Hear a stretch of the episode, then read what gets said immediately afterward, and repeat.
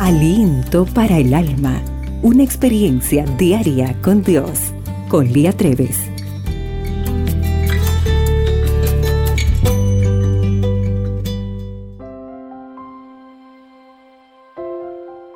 Hace un tiempo atrás necesitaba el acta matrimonial para renovar mi licencia de conducir y me puse a buscarla en mi gran caja llena de documentos importantes. Allí encontré las libretas de calificaciones de mis hijas y juntas comenzamos a conversar sobre esos tiempos. ¡Qué buena alumna que era, mamá! dijo una de ellas.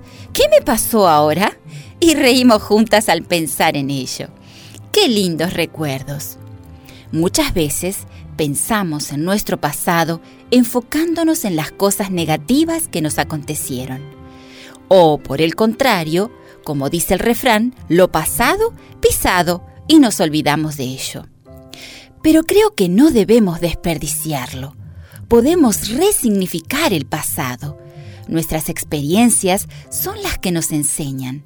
Las pruebas y dificultades que atravesamos nos capacitan para que cuando pasemos por algo parecido o alguien más lo esté pasando, sepamos cómo enfrentarlo, como un método de ensayo y error.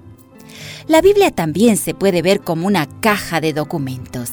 En ella se encuentran las historias de personas que siguieron a Jesús, las dificultades que enfrentaron y cómo salieron adelante a pesar de ellas. Deuteronomio 4.9 dice, Por tanto, guárdate y guarda tu alma con diligencia, para que no te olvides de las cosas que tus ojos han visto, ni se aparten de tu corazón todos los días de tu vida. Antes bien, las enseñarás a tus hijos y a los hijos de tus hijos. Deuteronomio relata lo que Moisés quería dejarle como legado al pueblo.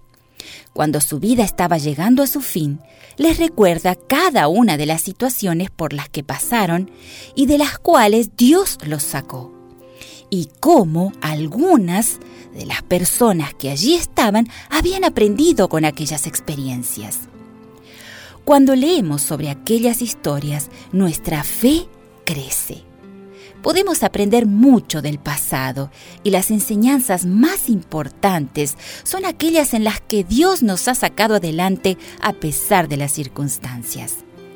La Biblia es una herramienta que nos sirve como guía para encaminar nuestra vida por el camino correcto.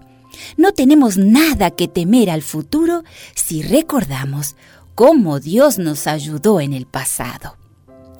Señor, ayúdame a resignificar mi pasado, a aprender de mis errores y a caminar firme sin temor hacia adelante.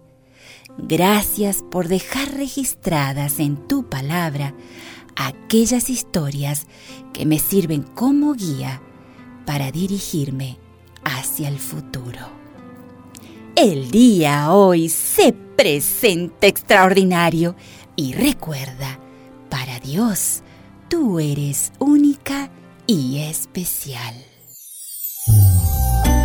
Aliento para el alma tu experiencia diaria con Dios.